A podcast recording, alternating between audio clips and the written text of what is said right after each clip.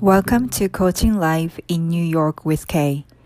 ニューヨークからお届けするコーチングライブポッドキャスト番組へようこそ私が番組ホストのコーチ K です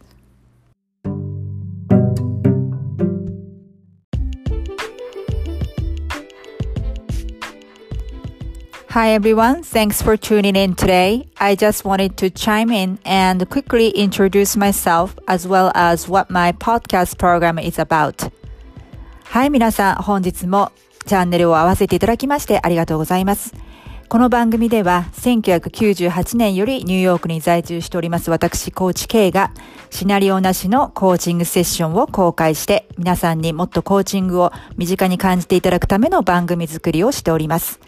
また、えー、私のコーチング体験者、世界各国で活躍するコーチ仲間や、様々な分野で活躍されている方々をゲストにお招きして、皆さんが壁にぶつかった時のヒントとなるようなお話をお伺いしたり、私のソロエピソードでは、人生のステージが変わる時や、物事がうまくいってない時に突破口となるような考え方、ワークなどもお伝えしていきます。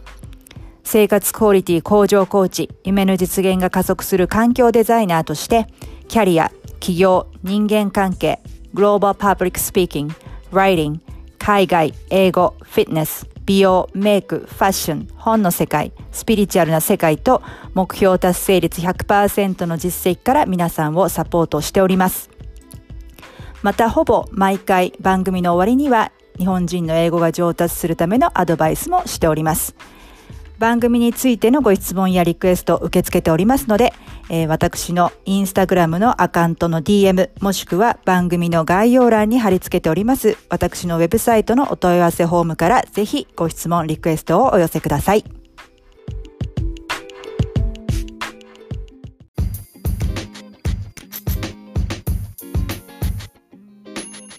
Hi everyone, welcome back to my podcast, Coaching Live in New York with Kay. Today's episode is an edited recording of my Instagram live from about a month ago, and I'm talking about how to create heaven on earth. What does it exactly mean? I know it may sound a little strange or a little out there, but I promise you it's actually very realistic and it will really make sense to you too by the time you listen to the episode till the end. It's the word where you feel come alive and where you are becoming who you really are and who you want to become. How do you do it? Let's find out, shall we? はい、皆さん、こんにちは。えー、今日はですね、えっ、ー、と、約1ヶ月、まあ、1ヶ月半ぐらい前かな、えー、インスタライブを、えー、したものの、編集した えっ、と、収録を、えー、お届けいたします、えー、地球に自分の天国を作るというお題でですね、お話をしたんですけれども、えー、私もね、一番最初にこれ聞いた時は、は？っていう感じだったんですよね。でも今では結構いろんな方が言ってますよね。でも、あの、こういったスピリチュアル系のことにあんまり接する機会がない方とかは、まあちょっと初めて聞くっていう言葉かもしれませんけれども、なのでちょっとなんか変な感じとか、え地球に天国なんかあるわけないじゃんとか、自分の思うような天国みたいなところなんか作ら、作れるわけないじゃんとか思うかもしれないんですけれども、これね、あのー、実はすごくプラクティカルでリアリスティックなんですね。現実的なんです。えー、つまり皆さん天国ってどういうイメージでしょうかね。あのー、ほとんどの人がネガティブなイメージはないと思うんですよね。何かこう光があって愛に溢れてて、喜びしか存在しなくてとか、いろいろそういうイメージだと思うんですよね。で、この地球3次元にその自分の天国を作るっていうことは、その自分が思う、えー、自分だけの天国を作るっていうことなんですよね。で、えー、じゃあそれってどうやってやるのっていうことをいろいろお話ししてるんですけれども、その場所っていうのは皆さんが、あなたが feel come alive、要はすごく生き、一番生き生きとできる場所、えー、そしてあなたがあな、本来のあなたらしくいられる場所、その環境にいるだけでですね、えー、またはあなたがなりたい自分に自然となれる場所、えー、喜びと愛に満ち溢れる場所、えー、そういう場所だと私はイメージしております。えー、なので、まあ、そういった自分の、えー、地球の天国、自分の天国というのをイメージングするところから、実際にどうやって作っていったらいいのか、えー、などをお話ししております。今日はあの前半戦になりますので、来週また後半戦もお楽しみに。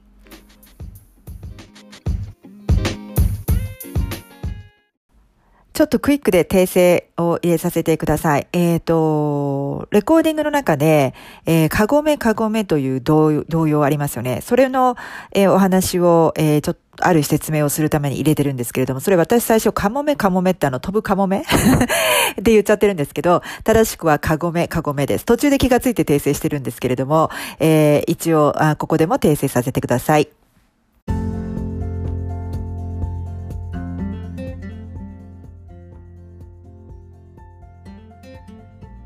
えー、っと今日はですね、えー、自分の天国を作る地球上に自分の天国を作る、えー、自分の世界を自分で作るっていうことについてお話をしたいと思うんですよね。で昨日のストーリーズとか投稿でも出したんですけどあの私多分そうニューイヤーズだからっていうのもあるけれども新月だからちょっとオラクルカードを引いてみたんですね。で、えー、っと毎回新月の時やるかっていうと、まあ、そうではないんですけれども、えー、たまたま3日だったのかな、えー、新月が。で、えっといてごめんなさい、ヤギ座新月だったのか。あ、ゆっこさんおはようございます。ありがとうございます。参加していただいて。私が、えっと、最近大好きでよく引くカードがこの、えー、Work Your Light っていうオラクルカードで、で、これね、私、あの、前もなんかタロットとオラクルカード1セットずつぐらい持っててでもなんかコロナになってからこのカードとあと竜の、えー、カード竜神様のカードを持ってで最初ねこのカードはすごく抽象的すぎてメッセージがピンときてなかったんですね。でもなんかこう引いてるうちに慣れてきたのもあると思うんですけどあの逆にそのはっきりと出るタロットとか他のカードよりも結構気に入って自分なりの解釈ができる。あと絵がすごく綺麗なんでで引いて毎回新月に引くというわけじゃないんですけど、あのー、なんとなくこの間1月の3日だったかな新月。で引いてみて、あのー、大体オラクルカードを引く時ってジャンピングカードこれ切っていてシャッフルしていてバンって飛び出してきたカードとかあのこういきなりこう表に、えー、裏返あごめんなさい裏に裏返ったカードを引いたらもうねちょっと鳥肌が立ったというかもともとあのー年内にソロライブでこの自分この風の時代ねこう目覚めのゲートをくぐってっていうのを当時の時にあったじゃないですか。で、えっと、その後の地球の生き方として自分で自分の天国を作る自分は自分の世界を自分で作るということをお話したいなと思っていたらまさに、えっとレムリアのカードレムリアってねあの仮想世界って言われますけどレムリアとあと何でしたっけ？えーと、アトランティスでしたっけ？あってこれレムリアで Creating Heaven on Earth It's Happening. もう自分の天国を作りましょう。作ってください、ね、もうそれ起こってますよっていうこのカードが飛び出してきたんですよ。もうまさにと思ってもうこれはあのライブでお話しするしかないやないやと思って。でしかも次イエスですよ。もうなんか答えてくださいっていうイエスみたいな。で私これ最近よく弾くんですけどこれも本当に時代に合ってるなとかあとゆうこさんもそうですけど今年の大志座のテーマ仲間と共にみたいな感じの Sisterhood of the Rose っていうのが出たんですよね。あやっぱりこう仲間に仲間と一緒に自分の天国を作っていくもう本当にぴったりくるメッセージでで最後出たのが Answer the Call あのー What's your soul calling you to do? あなたは魂が、えーと、呼んでることをしなさい。何ですかそれは？みたいな感じが出たので、この4枚だったんですね。ですごいぴったりきて、それをぜひお話ししたいなと思いました。で、えっと、私はそもそもあの ライフコーチをずっとしていてあの皆さんとその皆さんが達成したいゴールとかなりたい自分とか、えー、人生を変えたいという場合にそのゲームを作って目標を達成していくっていうありがとうございます。あの楽しいやり方をやっていて。で私ちょっとまたそもそもやっぱりどういうコーチングを通してどういう自分の天国みんなと一緒に作っていきたいのかなちょっと改めてねお正月年末年始いろんなのノートに書き出したんですね。えー、っとあごおはようございます。こんばんは。こんにちは。あでこうこういうねなんかね Inspire, Create and Repeat っていう本あ本じゃないこれノートで買ってきてこれにたくさん書いたんですね。私なんかそもそもよく相談ですけど小さな字を書くのが苦手でで線とかもあるのも苦手で線があるノートでももう本当に無視して関係なく はみ出して書いたりしてこれはあの線がないノートでもう自由に書き出して私にすごい合ってるなみたいな自由な発想でいろんなとこにいろんな斜め書きしたり反対向きに書いたりとか してたんですけどで改めてそうどういう世界を作りたいのかなっていうふうに考えた時にやっぱりそもそも私って元気な人をやっぱり増やしたいっていうかあの なんでしょうね ゆうこさん私もです。で元気な人を増やしたい人に人を元気にしたいでよくあのコーチングコーチであるないにかかわらずあのだから私がやってるプロフェッションにかかわらず、まあ、よく人から言われるのは初対面の人でも何でもパワフルですよねとか あのそれ男性からも言われたりします男性からも K さんみたいにパワフルになることがあの今年の目標ですみたいな そんなにパワフルに見えるのかなみたいな感じで 多分あの自分の中でこういうのは多少あっても多分その人と会った時の与えるそのイメージとかエネルギーがパワフルみたいなんですよね。でそれはアメリカ人の方アメリカ人の方ってもともと日本よりもこうハイテンションじゃないですか。で感情をよく出すしそのアメリカ人の人にもエネルギーが強いとか言われたりとかするのでだから私はその私である特徴であの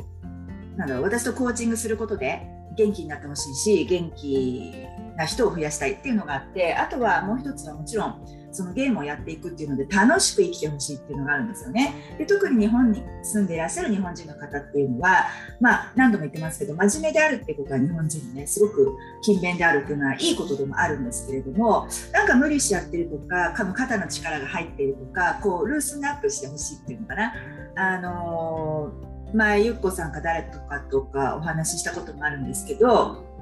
あの人生、まあ、英語ではよく言われる言い方なんですけどその人生ってもちろん真剣なものだけどそんなに深刻に取らなくていいんだよっていう。あの Life is a serious thing, but you don't have to take it so seriously っていう表現がよく使われますけど本当にそうでなぜなら全ては映像だからなんですよね。でこれはキャメロン武田さんもよく言ってるんですけど、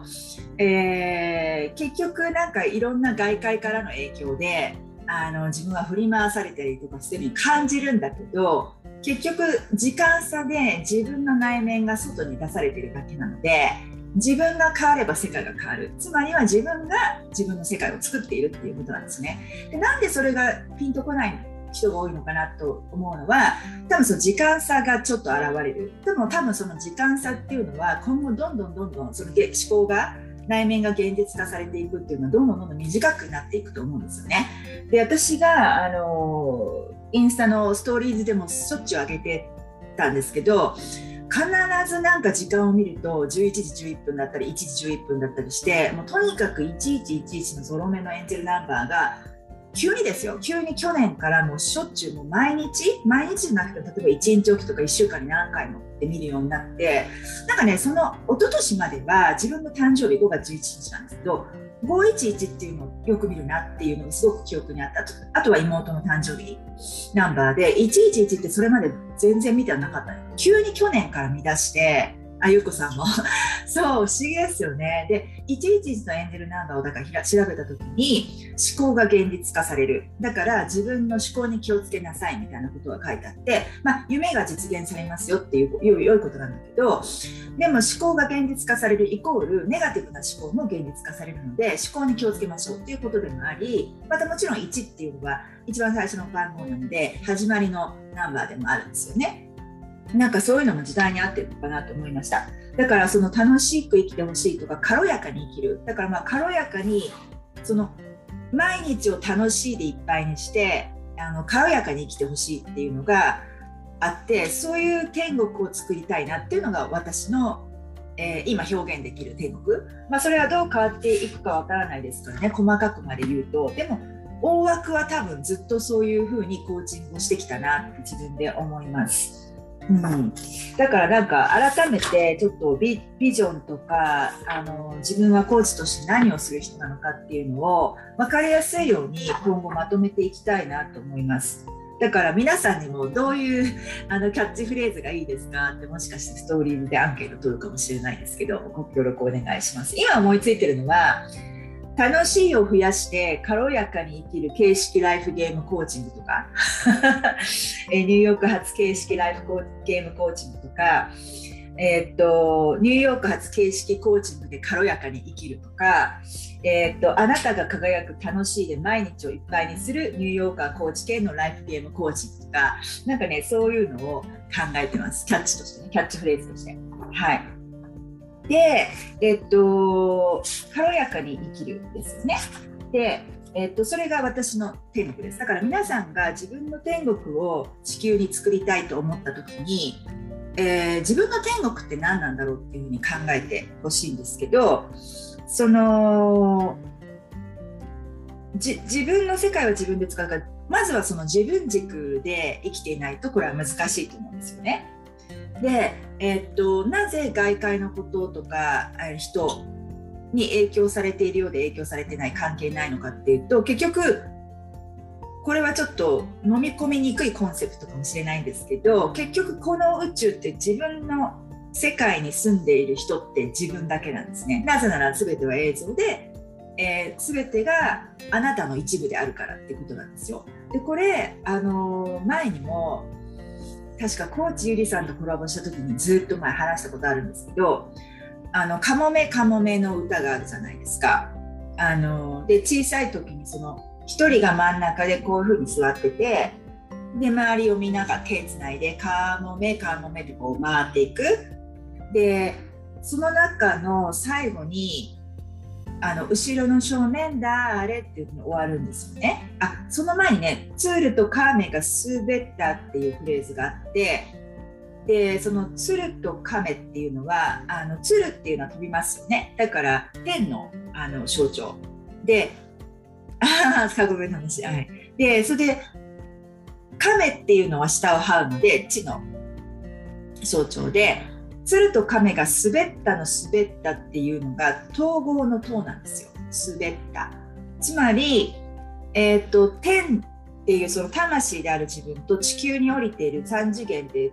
肉体の体を持つ自分が統合していく、えー、っていうこととあと後ろの正面誰っていうあのー、時に結局後ろの正面って自分じゃないですか。変な表現ですね。子供って分からずにそれを歌ってかごめかごめってやってるけど。だけど後ろの正面だあれって自分だけなんですよ。結局だから自分だけ。この世は自分だけでこの歌を作った人ってもうつながっちゃってた人なんだろうなと思うんですよね。昔のかごめかごめ作った人、うん、だから結局は私たちっていうのは鏡をお互いにほほホーラホーダッパミラーとイチャガーで見せてくれているだけに過ぎないんですよね。なので逆に言うと自分の意思で、あのー、どうにでもなる。でそれでそれに伴う行動ですよね。やっぱり地球って3次元で 体を持ってるのであの行動をしていくっていうこと。でそこにまずは気づくことかなと思うんですよね。そうじゃないと自分で自分のせ自分自分の世界自分で作るとか自分の天国を地球に作るとかってもまずはピンとこないじゃないですか。だからそこをまず腑に落とさせる、えー、っていうことなんですよね。で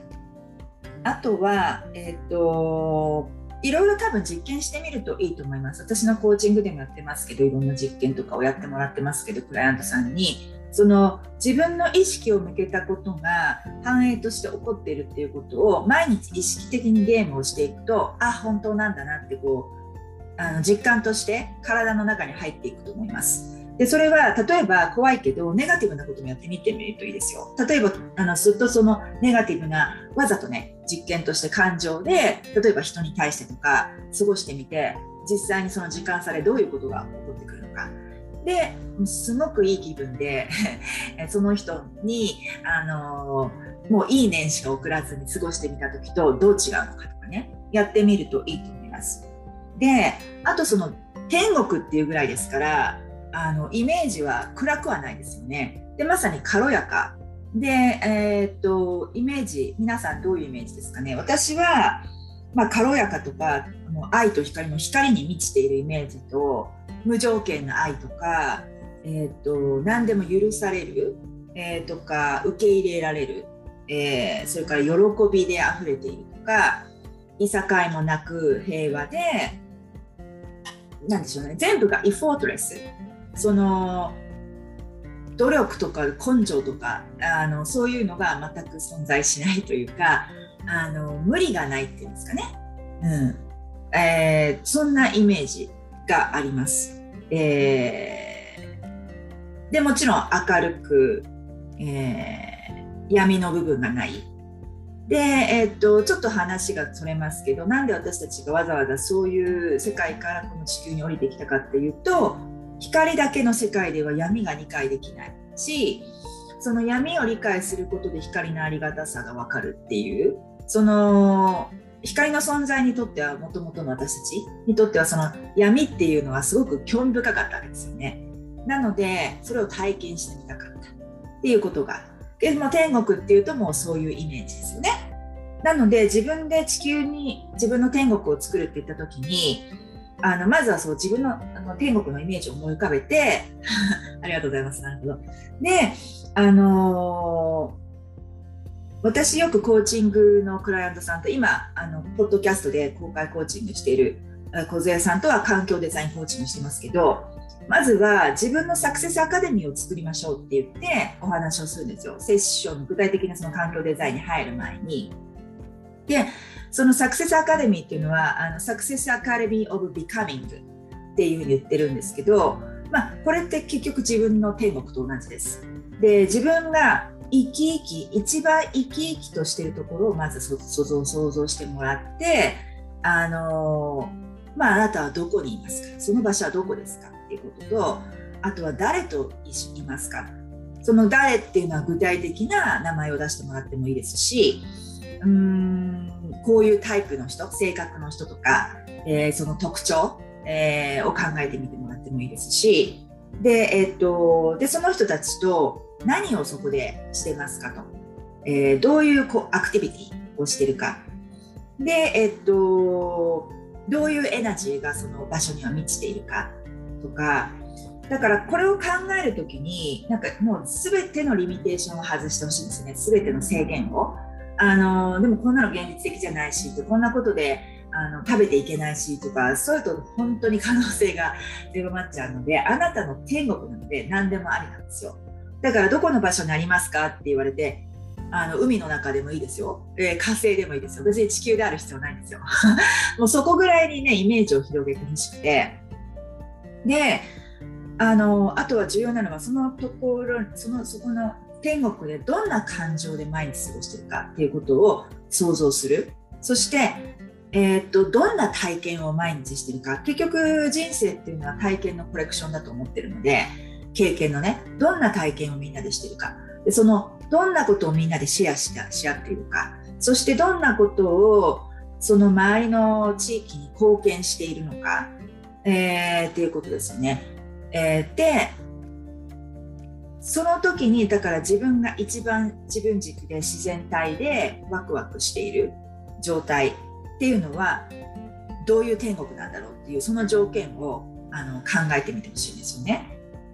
で、えっと、それは全部の制限を外して考えてくださいって言いましたけどだからそれを具体的にあのできることから行動していくってことですよね。例えばあのうんどういう感情その毎日、えっと、あの感謝を感じたいとかあったとしたらあの逆にその感謝をすることから始めてみるとか、えっと、毎日その感動を味わいたいと思ったらえーと、自分の心が感動することは何だろうってその、あの何か本を読んだりとか映画を見たりとかでもいいですし逆にあの感動を与える先に与えるとかいうことでもいいですしその自分の中の天国っていうのをまず作ってほしいんですよね。こういうものですみたいなディフィニション定義みたいな。もちろんそれはどんどん変わっていってもいいと思うんですけどでえー、っとそういうふうに自分がまずビカミングなっていくことで多分引き寄せてくる事象とか人とかが変わってくるのでで同じような、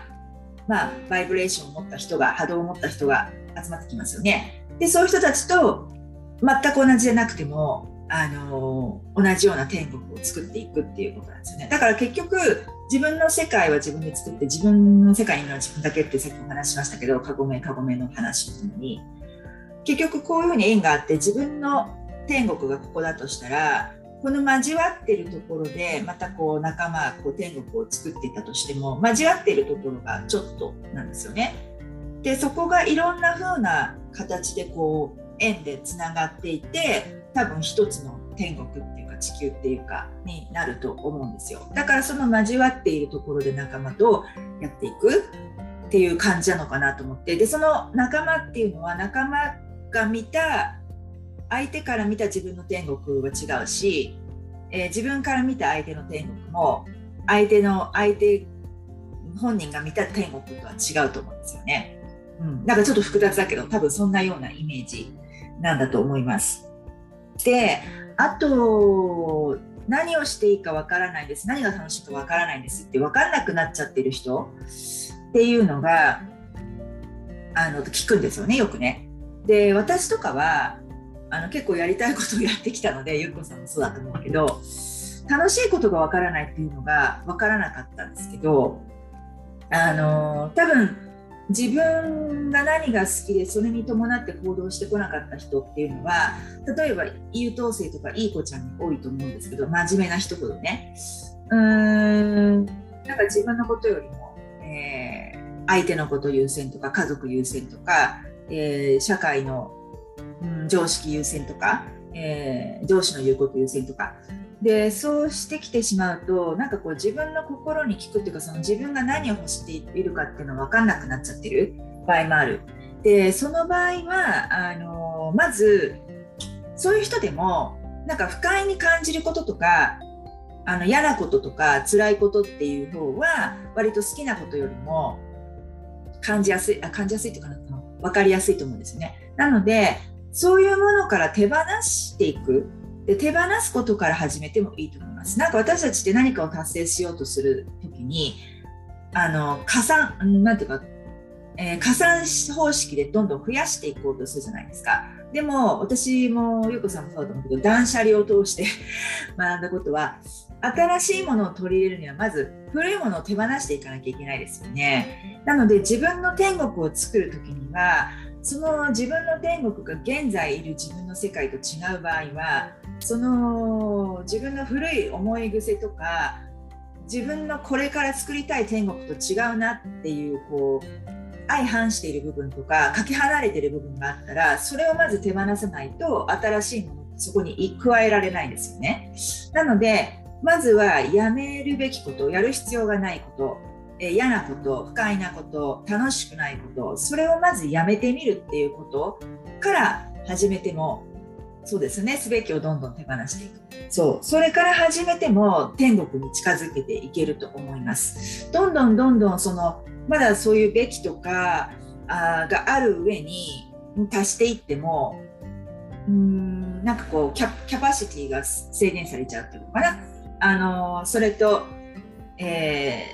ー、違う方向に行きたいのであれば、あの、なんでしょうねエネルギーが分割されちゃうっていうか引っ張られちゃったりとかするのでまずはそういった部分を手放すところから始めてもいいのかなと思いました。うん、なんかその自分の波動が重くなるようなこと。であの前も話しましたけど、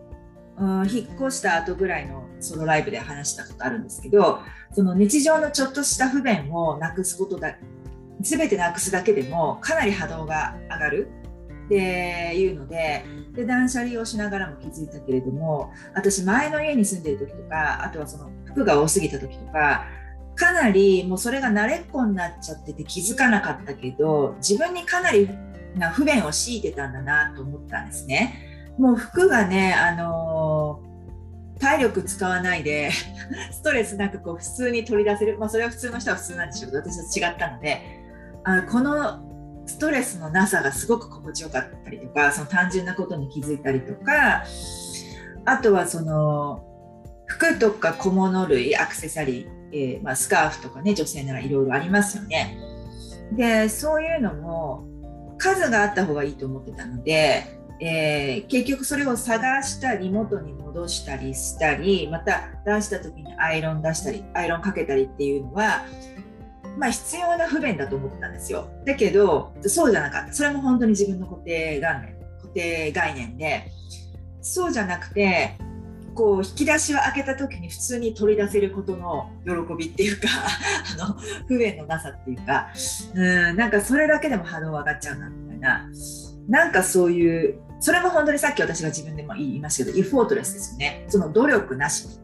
えーってことです。でもちろんその努力っていうのがその自分が好きなことであった場合で私はずっと英語が好きだったのであの私が勉強私別に留学経験もあったわけじゃないんでね全部独学ほぼ独学で日本でほぼ独学である程度話せるようになってからあのアメリカに来てるんで。別にアメリカにいる必要ないんですよ。英語を話すのにね。みんなそう勘違いしてますけど、こっちに来れば話せるようになるんで、それはもう本当に間違いで、こっちに来ても勉強しない限り話せるようにはなりません。で、えー、っと、なので、その留学、帰国子女でも何でもなかったので、やっぱり人一倍やらないと、仕事で使えるようにならないなっていうのは分かっていたので、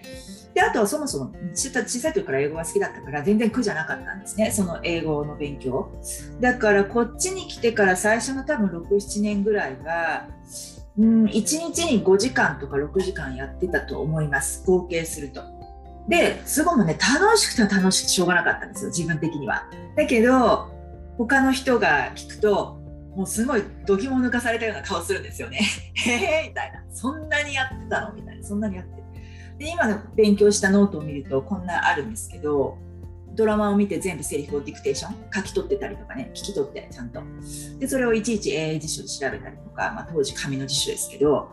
うーんあとは辞書を暗記するでこれもあの人から見たら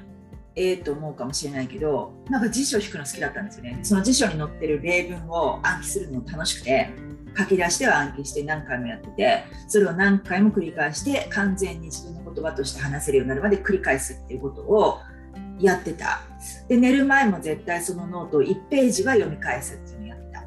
え口に出してね独り言を言いながら、えー、だけど自分としては全然それは努力と思ってなかったんですね。でも人から見ればもしかして努力かもしれない。で私のポイントは自分が好きなことであれば私みたいにその英語オタク的なその勉強の量時間でも本人私にとってはもう楽しくて楽しくしょうがなくてあの頃のようにもう一回勉強したいなと思うぐらいでで今も今更世界史を勉強してるんですけど、えー、っとそれもね別に仕事に全然関係ないしやんなくていいんじゃないと思う、えー、ね、あの勉強があんまり好きじゃない人は思うかもしれないけど私にとってはもうワクワクの対象以外の何者でもないんですね。なので本当に人によってあの好きなこと興味が湧くことって違うと思うんですよ。で本人にとってはすごくそれが楽しいことであったりしても他人にとってはそんな苦しいことよくできるねみたいな感じかもしれない。えー、だからその私が言う努力がいらないっていうのはいやいやいややる努力はいらないと思います。で好きなことだったら、えー、っと何て言うんでしょう普通にできる、えー、努力っていうことですね。はいでそれで、えっと、やっていくっていうのが自分の天国を作る、えー、っていうことだと思います。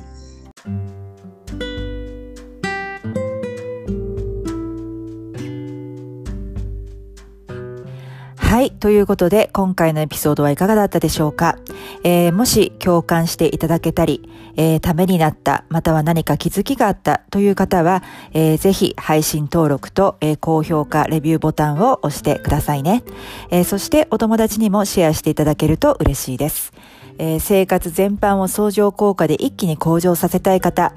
特定のエリアの目標を必ず達成したい方、現状を変えたい方、毎日を今より楽しく生きたいけれども、どこから始めたらよいかわからない方、えー、私、高知系と二輪三脚で一緒に新しい景色を見に行きませんか？えー、無料体験セッションのお申し込みは、えー、番組の概要欄に、えー、リンクを載せておりますので、えー、ぜひそちらをご覧ください。え、そして今、え、自分らしく生きる7つの秘訣の無料冊子もプレゼントしております。え、そちらも合わせて、え、番組の概要欄をご覧ください。え、それではまた、ポッドキャストでお会いいたしましょう。コーチ K でした。Thank you so much for stopping by and sticking to the end of the show today. I hope you really enjoyed today's episode and come back and see me again in another episode. I can't wait to see you then. Bye.